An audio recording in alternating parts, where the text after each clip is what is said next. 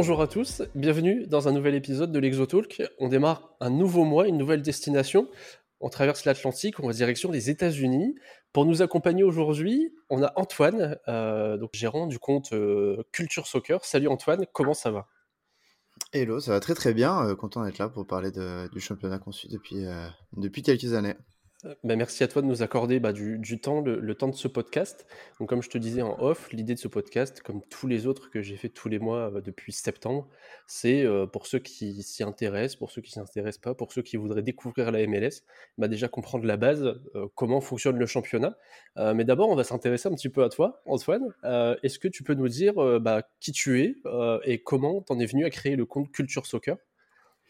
Euh, ouais, donc je suis un... je ne, je ne travaille pas actuellement dans le foot, pas du tout. Euh, c'est pas vraiment mon, mon intention dans le futur. Je suis plus un passionné, on va dire, du foot et j'ai commencé à découvrir un peu la MLS en partant aux États-Unis en, famille dans un voyage et on est passé par Seattle un jour de match.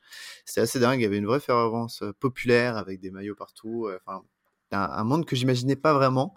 Et en effet, d'autres villes de, de- des États-Unis, il y a vraiment des endroits où c'est pas du tout le cas. Mais en tout cas, en arrivant à ce jour-là à Seattle, j'étais bien tombé. Je commençais à m'y intéresser. À l'époque, il y avait un média qui s'appelait Soccer France, qui n'existe plus aujourd'hui. Euh, mais c'était vraiment euh, en vers euh, avant 2015 euh, et qui faisait les résumés de MLS tous les lendemains matins que je lisais rapidement sur leur site. Et petit à petit, j'ai commencé à, suivre un peu plus la ligue, à écrire pour Lucarne Posé à ce sujet. Mhm. Et euh, Lucarne Posé, qui est un média qui fait tout le foot non européen. Et euh, on écrivait pour le magazine, on avait un podcast dessus. Et avec deux, trois personnes du Lucarne Posé, on a décidé de partir pour euh, créer Culture Soccer, pour avoir notre propre média sur, euh, sur le foot nord-américain. Et ça existe depuis, il me semble, janvier 2019. Donc ça fait déjà quasi, ouais, ça fait trois ans que, Culture Soccer existe. On a, on parle un peu de tout. On n'a plus de podcast propre. On a maintenant un podcast avec Hype Ah, euh, sur la MLS. ouais. C'est ça avec Kevin, euh, Kevin que tu vas interviewer peut-être plus tard. Et Ouais, ouais, ouais. nous, ça a été euh, plus. euh, maintenant, on fait plus d'articles euh, sur la culture du foot, sur euh, comment elle se développe aux États-Unis. Euh, ça permet en fait de brasser assez large. C'est plus un truc de passion, donc on n'a pas un rythme euh, de publication qui est, euh, qui est dingue, mais c'est euh, plus de parler des sujets dont on a envie euh, quand on veut. Et euh, voilà, plus faire de, de la culture et euh, des, des longs papiers plutôt que euh, sur des résultats. Ouais, ok, je comprends, très bien. Euh, donc du coup, euh, toi, tu, as ton podcast sur Hype Sport Media, euh, que pareil, c'est un, rythme de publication. J'ai vu, il n'y a pas de, non plus de, publication. là, tu as parlé de la victoire de, Seattle, justement, récemment. Mhm. Ouais, c'est un Euh, rythme de publication euh, hebdomadaire euh, pour le coup. d'accord. Donc euh, toutes les semaines, on parle euh, des- de, l'actualité en MLS. Et euh, ouais, dernièrement, c'était sur la, la victoire de Seattle, le club que je supporte, Qui euh, t'a en réjoui, Champions ouais, League. justement. C'est ça, qui a gagné la, la Champions League, première fois euh, de, de l'histoire de la MLS qu'un club euh, américain gagne cette compétition. Donc euh, ça a fait très plaisir. Ouais, donc du coup, moi, je voulais parler de la MLS parce que ben, dans mon, calendrier, je l'avais prévu quoi qu'il arrive, euh, parce que j'ai un calendrier qui est euh, basé sur euh, plusieurs mois à l'avance. Et je voulais en parler là parce que il y a eu des transferts intéressants, des transferts, bah, des transferts entrants depuis déjà plusieurs années, ce qui fait que la MLS est en pleine expansion et on en entend beaucoup parler de plus en plus. Euh, beaucoup de transferts, bah, Thierry Henry, il y a eu Drogba, il y en a énormément des grands joueurs, il y a eu Zlatan euh, qui sont partis là-bas, mais euh, j'ai l'impression que depuis un ou deux ans, il y a aussi des transferts de la MLS vers l'Europe. Et je pense Mhm. que c'est un, un signe que bah, le, le championnat il se développe énormément. Euh, avant de parler un petit peu euh, du, championnat en lui-même, euh, je sais que l'histoire de la MLS, elle est un petit peu compliquée. Bah, un petit peu compliquée. Il y a eu, il y a eu plusieurs étapes. Est-ce que tu peux nous parler un petit peu de comment la MLS a été créée et ce qu'il y a eu avant la MLS Ouais, bien sûr. Le soccer aux États-Unis est fait de manière un peu avec des ligues privées, comme la NBA peut l'être ou la NFL dans d'autres sports. Ce qui fait qu'il n'y a jamais eu un courant organique de clubs qui sont mis ensemble dans une fédération pour faire un, système de foot ouvert avec des promotions, des relégations, comme on peut l'avoir en Europe. Et donc, en fait, les ligues passent par des entités privées. et ce qui fait que on a eu très peu de, structuration. Dans les années 70-80, il y avait une ligue qui s'appelait la NASL, où Pelé a joué, où Beckenbauer a joué, avec notamment les New York Cosmos. qui a existé pendant un peu plus de 10 ans et qui s'est totalement écroulé à, la fin parce que les salaires étaient exorbitants, il y avait, il y avait c'était difficile de, de, continuer à ce rythme financier. Et c'est là où en fait la, le soccer est entré dans une période un peu obscure euh, avec euh, zéro euh, première division, que des ligues un peu amateurs, des ligues d'indoor soccer, qui est un autre sport un, peu différent. Et on a eu la Coupe du Monde 94, qui a été un gros, on va dire un gros coup d'accélérateur pour, en fait, la FIFA avait un peu dit aux États-Unis, on vous donne la Coupe du Monde 94, mais en échange, il faut que vous établissiez une ligue majeure de, de foot. Ce qui fait qu'ils ont créé la Major League Soccer, qui est apparue en 96. Euh, et c'est là où le soccer a commencé à un peu reprendre. Euh, ça n'a pas été facile les débuts euh, dans le championnat. On a eu des, équipes. au début, il y avait 12 équipes. Il y en a deux qui ont disparu lors des premières années, Miami et Tampa Bay, parce que mmh ça ne marchait pas très bien. et on a petit à petit une, une expansion qui s'est faite de manière un peu plus mesurée. C'est-à-dire qu'ils ont totalement fait abstraction de ce qu'avait fait la NASL en, faisant, en amenant des stars pour essayer de se construire petit à petit en amenant des équipes, on va dire, avec des, des plus petits budgets. donc on avait 10 équipes pour débuter, enfin 12, puis 2 qui ont disparu. Et petit à petit, la ligue s'est construite avec des, des, équipes comme RSL, Houston, Toronto, en construisant petit à petit sa fanbase, mais sans aller trop vite. C'est pour ça que c'est une ligue privée avec des, règles financières assez strictes. ce qui fait que tu peux pas avoir une équipe qui commence à dépenser 100 millions sur les meilleurs joueurs du monde. ils veulent vraiment éviter ce qu'avait fait la NASL, avec, qui était ultra dominée par le New York Cosmos, qui avait l'argent pour acheter Pelé, Beckenbauer. et donc, ouais, on a eu petit à petit une ligue qui se construit jusqu'à, en fait, il y a eu une époque un peu, un peu clé, c'est l'arrivée de David Beckham en MLS. Et il a créé avec lui la règle euh, de Beckham, la règle de joueur désigné.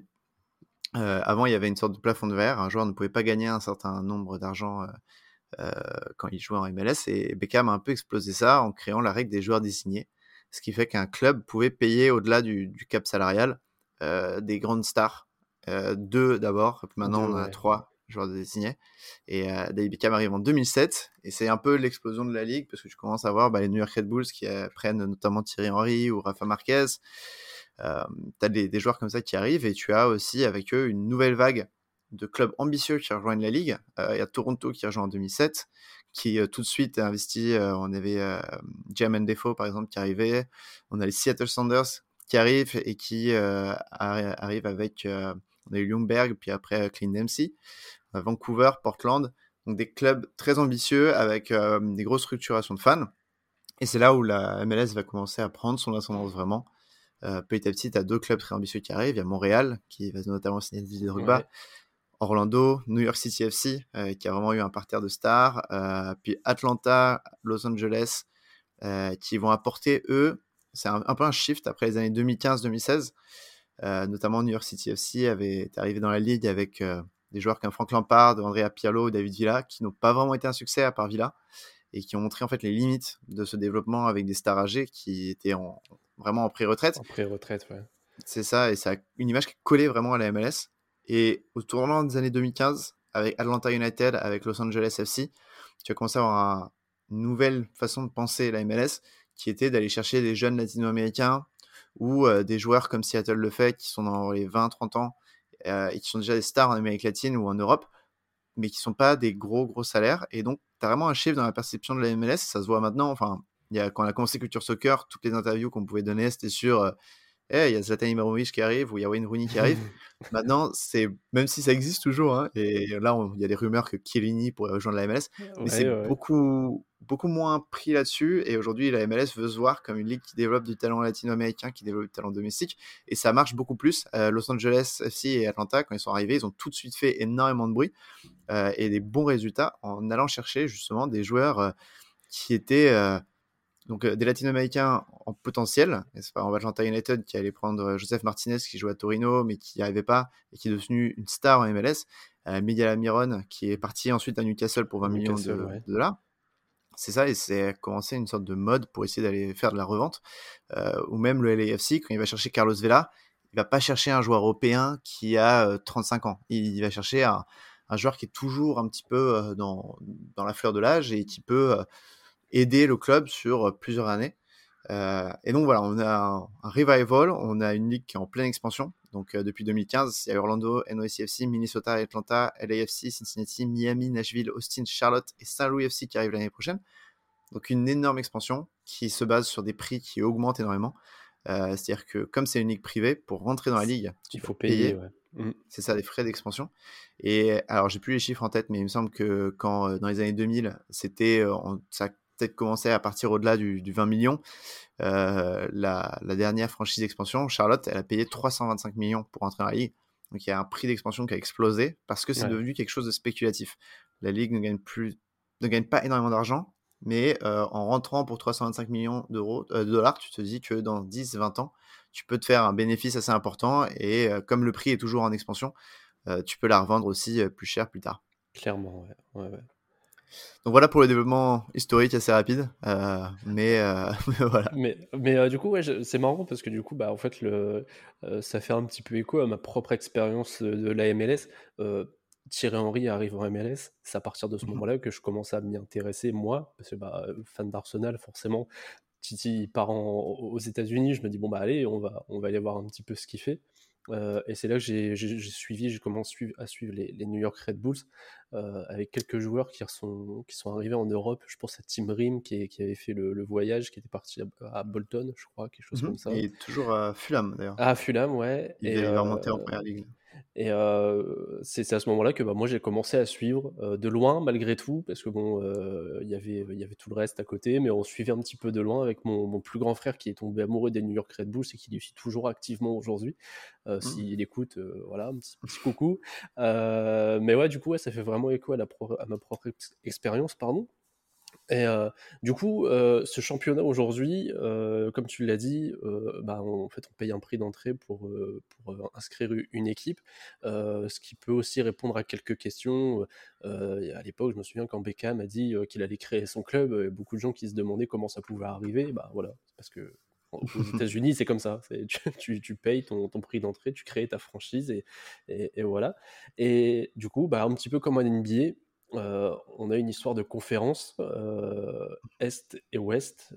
J'imagine, alors que c'est dans le même souci que la NBA, c'est pour éviter les déplacements qui sont bah, aux États-Unis. Tu, fais Paris, en France, tu fais Paris-Marseille, c'est supportable, mais il y a des distances aux États-Unis que tu peux pas faire, c'est impossible. et du coup, comment ça fonctionne ce championnat? Alors oui, c'est pour éviter les déplacements, mais aussi, je pense, pour avoir une ligue qui est plus grande.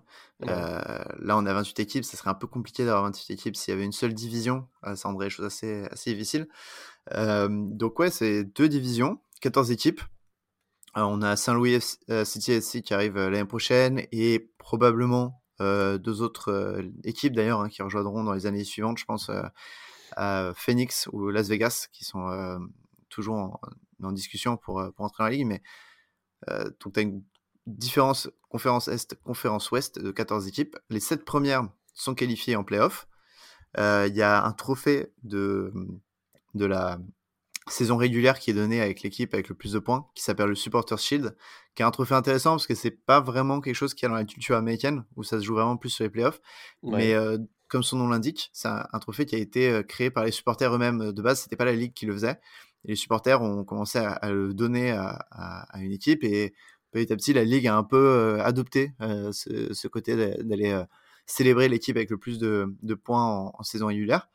mais donc, tu as ces sept équipes dans chaque conférence, les sept meilleures, qui sont qualifiées en playoff et qui s'affrontent d'abord pour chacune dans leur conférence pour arriver pour gagner la conférence Est et la conférence Ouest, et puis les deux gagnants se rencontrent dans la MLS Cup, euh, qui permet de remporter euh, la, Coupe d'AMS. Et il euh, faut savoir que pendant la saison régulière, il y a une sorte de côté qui n'est pas vraiment balancé, parce que, enfin, pas vraiment équilibré, parce que tu affrontes quand même des équipes de l'autre conférence pendant l'année. tu n'es pas que entre équipes de ta propre conférence, mais tu les affrontes pas toutes, parce que sinon ça ferait trop de matchs. Donc le calendrier est parfois pas équilibré, parce qu'une équipe peut aller rencontrer peut-être plus de grosses équipes de l'autre conférence que d'autres. Ouais. donc ça porte des petits, des petits équilibres, mais en soi, c'est aussi compréhensible parce que il n'y a pas assez de personnes dans les conférences pour faire un propre championnat, mais en même temps, tu peux pas affronter toutes les équipes de la conférence. donc voilà. Mais c'est. ouais, tu as plusieurs trophées. Tu as la le Super Shield, la MLS Cup, et puis tu as aussi des trophées comme l'US Open Cup, qui est la Coupe nationale, un peu comme la Coupe de France, donc qui joue des clubs d'autres divisions. Ce qui est toujours intéressant parce qu'en MLS, tu pas de promotion-relégation, donc c'est un peu les seuls moments où tu vois les clubs de MLS affronter des clubs de division inférieure. Et tu as la CONCACAF Champions League, qui se joue contre des clubs surtout mexicains, mais aussi CONCACAF.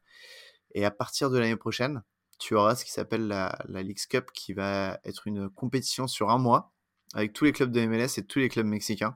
Euh, une sorte de, super euh, coupe euh, qui va permettre de, développer un peu des liens entre les, deux ligues. D'accord, ok. Bon, eh ben, au moins c'est clair. il y a aussi un, un, match des All-Stars à la fin de la, saison. L'année dernière, c'était la MLS All-Star contre la Ligue MX All-Star. Mmh j'avais apprécié le fait parce que bah, du coup on dit All-Star, mais ça récompense vraiment les, les, les, les joueurs sur la saison. C'est pas, euh, euh, ça pourrait être, on va dire, que pour le spectacle et dire on, aligne les gros noms euh, du championnat, bah, du coup bah, les, grands joueurs qui sont arrivés d'Europe et on, met de côté un petit peu les, grands joueurs qui, jouent en MLS mais qui, sont du championnat. Mais non, c'est vraiment une récompense de la saison et ça j'ai apprécié parce que du coup, bah, c'est pour le spectacle, il pourrait dire on met des gros noms qui viennent de l'extérieur et qui parlent à tout le monde, forcément. Euh, pour faire plaisir aussi aux, Européens qui voudraient regarder. Mais non, là, c'est euh, euh, c'est vraiment une récompense sur la, saison complète. Et je voulais faire un... Pardon, oui. pour revenir sur le MLS Star, il y a quand même un côté où il y a toutes les grosses stars qui sont alignées. Bon, on va pas se mentir, c'est un peu des deux.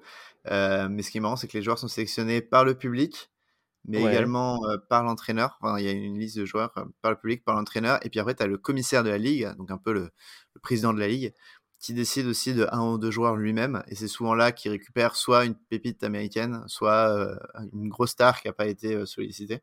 Euh, mais tout ça fait, j'aime bien aussi le All-Star, ça fait vraiment partie du folklore à l'américaine qui, en fait, la MLS, je trouve, c'est vraiment européanisé dernièrement. C'est-à-dire qu'on a de plus en plus de clubs qui s'appellent FC, ou United, et on est loin de l'année où il y avait les Miami Fusion, où il y avait bon, les, les Red Bulls s'appelaient les Metro Stars. Enfin, on a perdu un peu ce côté folklorique américain, mais il reste un peu avec des trucs comme la MLS All-Star ou la Super Draft. Enfin, et c'est plutôt cool quand même de voir que euh, on n'est pas totalement en train de se repaniser, de, de diluer cet aspect américain. Et du coup, qu'est-ce que tu penses euh, des, départs, justement euh, Je pense à, Ricardo Pepi qui est parti à Augsbourg, euh, euh Cole Bassett qui est parti au Feyenoord, je crois.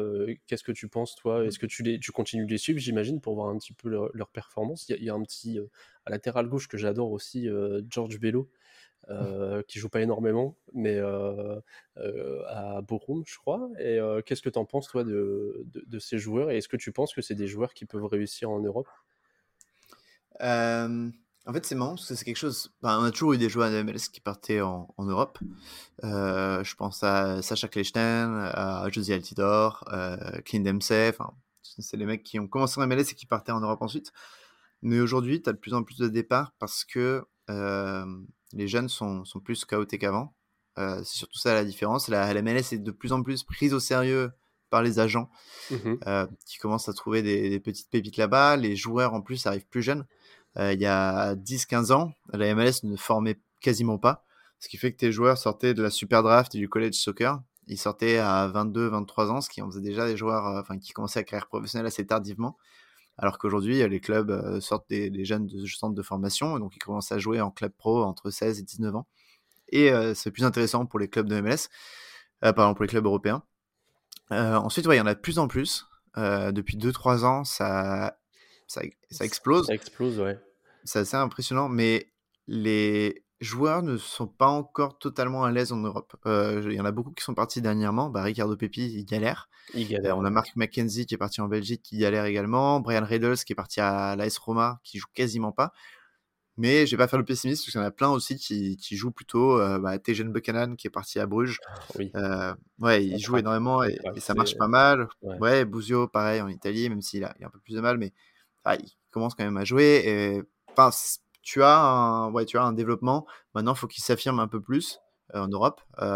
mais c'est un développement qui, qui, se fait et ça se voit que ça marche. il, y a, pas mal de joueurs de MLS dans le passé, hein, comme, comme aujourd'hui, qui arrivent à, bien s'adapter au championnat européen, à réussir. Maintenant, peut-être qu'ils sont un peu plus judicieux dans le choix de club. Il y en a beaucoup qui partent dans des franchises qui se battent pour la relégation et c'est pas la meilleure chose pour le développement de ta carrière. Peut-être. On sent le on, sait qui est visé. Ouais, Ricardo Pepi, clairement, c'est dommage. Après, moi, j'avais bien aimé Paris, en fait, sur le, sur le principe. Mais c'est dommage euh, qu'il n'y arrive pas. Euh, peut-être choisir des clubs. Euh, oui, justement, la Belgique, c'est un bon tremplin, par exemple. ou, les Pays-Bas, ce genre de choses. mais, mais oui, ça se, ça se fait petit à petit. c'est encourageant. Et ça augure que, que, du bon. Après, j'ai toujours des discussions avec des agents qui me disent bah, le problème, c'est que tu vois un joueur de MLS qui dribble 5 jours avant de marquer un magnifique but, tu te dis, mais en fait, c'est les défenses qui sont pas au niveau. Il y a un peu de vérité là-dedans. Euh, faut vraiment se muscler quand tu pars en Europe. Faut aussi tactiquement euh, arriver à changer euh, vraiment ton. Enfin, faut apprendre tactiquement. Je me souviens que euh, bah, Alfonso Davis, qui est un des premiers à être parti il y a quelques années dans un gros club, il est parti directement au Bayern Munich. Quand il jouait à, à Vancouver en MLS, euh, c'était du kick and rush euh, vraiment débile. C'est-à-dire qu'on lui, mmh. lui, faisait des longs ballons devant, il courait super vite et il marquait. Et tout son jeu, c'est ça. Il jouait quasiment en deuxième attaquant. Euh, c'est en arrivant au Bayern Munich qu'il a dû prendre quasiment un an pour apprendre tactiquement, se replacer en tant qu'arrière droit. Et maintenant, c'est un des meilleurs joueurs du monde. Et ça fait vraiment plaisir. Mais il y a encore un, des progrès qu'il doit faire en MLS pour que ce soit une pipeline parfaite pour partir en Europe. Ouais, Ouais, ouais, clairement. il y a un parcours, moi j'aime bien aussi, que j'avais repéré là il y a quelques semaines, j'avais jamais trop fait gaffe, c'est Frankowski du RC Lens. son parcours, j'aime bien parce qu'il part de Pologne, il, va en MLS. j'avais vu à l'époque que en, Pologne, ça avait un petit peu fait parler parce qu'il était encore assez jeune et de ce que j'avais pu lire, il avait encore le niveau en gros pour jouer en Europe. Et ça avait un petit peu fait parler. J'aime bien parce que le type est revenu au RC Lens et il fait une saison incroyable en plus. Il, prouve que bah, c'est pas parce que tu vas en MLS que bah, derrière tu peux pas revenir non plus. C'est des petits parcours que j'aime bien. mais oui, du coup, en espérant que bah, moi, je pense à Colbassett, euh, Feyenoord, il n'a pas eu beaucoup de temps de jeu non plus, mais je suis sûr que, bah, comme tu le dis, en, musclant un petit peu son jeu, parce que sur les rentrées qu'il a faites, c'est ce qu'on a pu remarquer, et tactiquement, s'ils apprennent, on, va pouvoir avoir des, vraies belles surprises. Il y a un système aussi qui est un petit peu... J'ai cru comprendre qu'il y avait beaucoup de prêts dans ces transferts-là. Mmh et qu'est-ce que tu penses de ce système-là? Est-ce que tu penses que c'est pas un système qui peut aussi frustrer les joueurs qui sont juste prêtés, on va dire, en Europe? Et est-ce que ça peut pas les, démoraliser justement de dire bah, le temps d'un prêt, ils n'ont pas réussi? Et est-ce que tu penses que ça peut pas leur mettre un petit coup au moral à ces joueurs-là? Pour moi, ça montre exactement ce que je te disais, c'est-à-dire que les, agents n'ont pas 100% confiance encore à la MLS. Euh, ils n'ont pas envie d'investir des grosses sommes. Donc, pour le moment, ils se font prêter des joueurs et puis ils voient ensuite euh, s'il y a le niveau pour jouer en Europe. Il y en a pas mal, comme tu dis. Euh, Cole Bassett, George Sands en Écosse aussi. Euh, il y en a d'autres qui, me viendront bien, mais c'est c'est un peu frustrant pour les joueurs, mais je pense que c'est un peu obligé euh, parce que la MLS n'a pas encore la légitimité, euh, surtout pour des joueurs comme Cole Bassett qui sont très bons, mais qui n'étaient pas non plus des stars en MLS. Mmh euh, tu peux pas investir 5-6 millions dessus directement en fait. Donc je comprends, ça permet aussi à ces joueurs-là, finalement, si ça ne marche pas, de repartir en MLS tranquillement et de pouvoir faire leur vie. On a vu ça avec L'année dernière, il y a euh, Swansea qui était en championship, qui était allé chercher euh, Jordan Morris du Seattle Sanders et Paul Ariola euh, de DC à l'époque, maintenant à Dallas, qui sont deux joueurs très importants à MLS, euh, vraiment deux des meilleurs ailiers. Et Swansea est allé chercher un prêt. Morris s'est blessé tout de suite, malheureusement, et donc est reparti à Seattle. C'est un prêt de six mois. Paul Ariola, lui, a vraiment fait banquette pendant trois mois, juste ça ne marchait pas tactiquement et donc les deux sont repartis en MLS et ont des contrats très bons en MLS. Donc je pense que pour eux, c'était peut-être mieux ça. Tu repartir en MLS après un transfert raté et peut-être un an ou deux sans jouer et qui aurait vraiment affecté leur valeur. donc il y a une sorte aussi de filet de sécurité pour ces joueurs. Et tu parlais un peu de Franskowski. Moi j'aime beaucoup son cas parce que ça montre que il n'y a pas que des jeunes qui sont scoutés en MLS, mais tu peux avoir des joueurs européens intéressants comme ça. Et il y a des paris qui sont pris et, je trouve ça beau. Tu as la, Ligue 1 commence un peu à regarder à ses joueurs. Alors lui, il est passé en Europe avant d'arriver jouer dans la Ligue 1, mais il y avait Albert Félix des Girondins, qui est une des rares bonnes recrues des Girondins dans cette saison catastrophique. tu as aussi récemment, donc je te parlais d'un mec qui s'appelle Brian Reynolds. Il a été acheté par l'AS Roma très jeune et Mourinho n'en voulait pas, donc ça fait un an presque qu'il fait banquette. Apparemment, tu as trois qui seraient en discussion pour un prêt. et c'est bien parce que c'est ce genre de club, je pense, de milieu assez moyen en, Liga, qui peut permettre à, des, joueurs de MLS de gagner en talent et en expérience et pouvoir un peu s'exporter. On a eu au podcast Hype Chris Mavinga qui me disait que lui il trouvait que la MLS chouchoutait trop ses jeunes. Bah, franchement, je pense que si c'est chouchouté en Europe, euh, aux États-Unis, que tu vis à Toronto par exemple, tu débarques à 3 euh, sans, sans, manquer de respect à la ville de Troyes, je pense que tu vois, ça crée un choc quoi. Donc euh, tu, ouais. tu, enfin voilà, à l'entraînement, tu fais tacler direct, tout le monde s'en fout que tu sois de, des États-Unis ou du Canada, et c'est ce genre d'environnement qui peut aider à faire progresser les jeunes. Ouais, clairement. Euh, donc du coup là, euh, la saison du coup de, MLS, euh, on est en plein dedans, clairement. elle se termine que le, le 9 octobre mmh prochain. Est-ce que tu as un petit, est-ce que tu as envie de te mouiller? Est-ce que tu as envie de, de, nous faire un, bah déjà peut-être un petit point sur la saison en cours et bah, peut-être petite prédiction sans, sans, trop te mouiller, mais si, si tu as envie, tu, tu peux y aller. Ouais, bien sûr. Euh, faut savoir déjà que la MLS, c'est la ligue la plus dure vraiment à prédire du monde. En fait, tu as une sorte de parité financière qui fait que tout le monde a ses chances au début de l'année. Euh, et puis tu as le système des playoffs qui fait que si tu es dans les 7 premiers, tu as une chance pour gagner les titres. Euh, donc même si tu es limite 7 tu peux euh, totalement accrocher. L'année dernière, la finale, c'était NYCFC Portland et c'était vraiment pas les favoris avant d'entrer en playoff parce qu'ils étaient assez loin dans le classement finalement.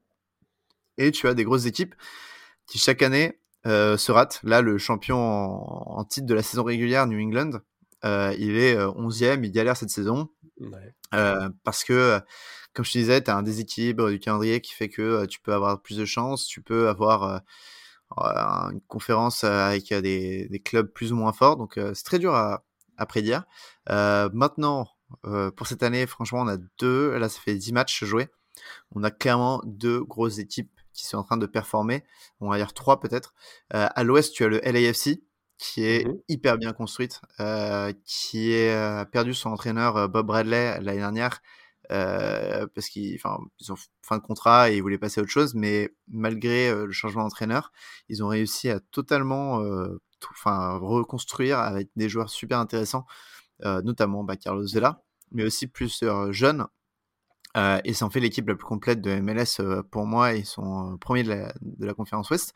Et à l'Est, tu as deux équipes qui impressionnent vraiment en ce début de saison. Tu as le Philadelphia Union, qui est une équipe parfaite qui combine beaucoup de jeunes de centre de formation. C'est notamment du, Philadelphie que viennent Brendan Aronson, qui est maintenant à, ouais, à Salzbourg et qui peut partir à Leeds. Ouais, et tu as aussi de, du même centre de formation vers Mark McKenzie, qui lui galère un peu en Belgique, mais qui est parti en Europe aussi et donc ils ont beaucoup de jeunes, avec aussi, ouais. Aussi le, alors je sais pas si, oui, je crois que c'est le petit frère, bah, le frère Aronson aussi, qui, qui, devrait certainement prendre la direction de l'Europe sous peu, quoi. Je pense, bah, sous peu à la fin de la, de la saison, je pense qu'il y a moyen que que lui parte aussi. Ouais, clairement, c'est un, un, énorme talent aussi. Et Philadelphie le, forme très bien et en même temps a réussi à avoir des, joueurs expérimentés de l'MLS. Euh, un gardien qui s'appelle André Blake, euh, jamaïcain, qui, est, excellent.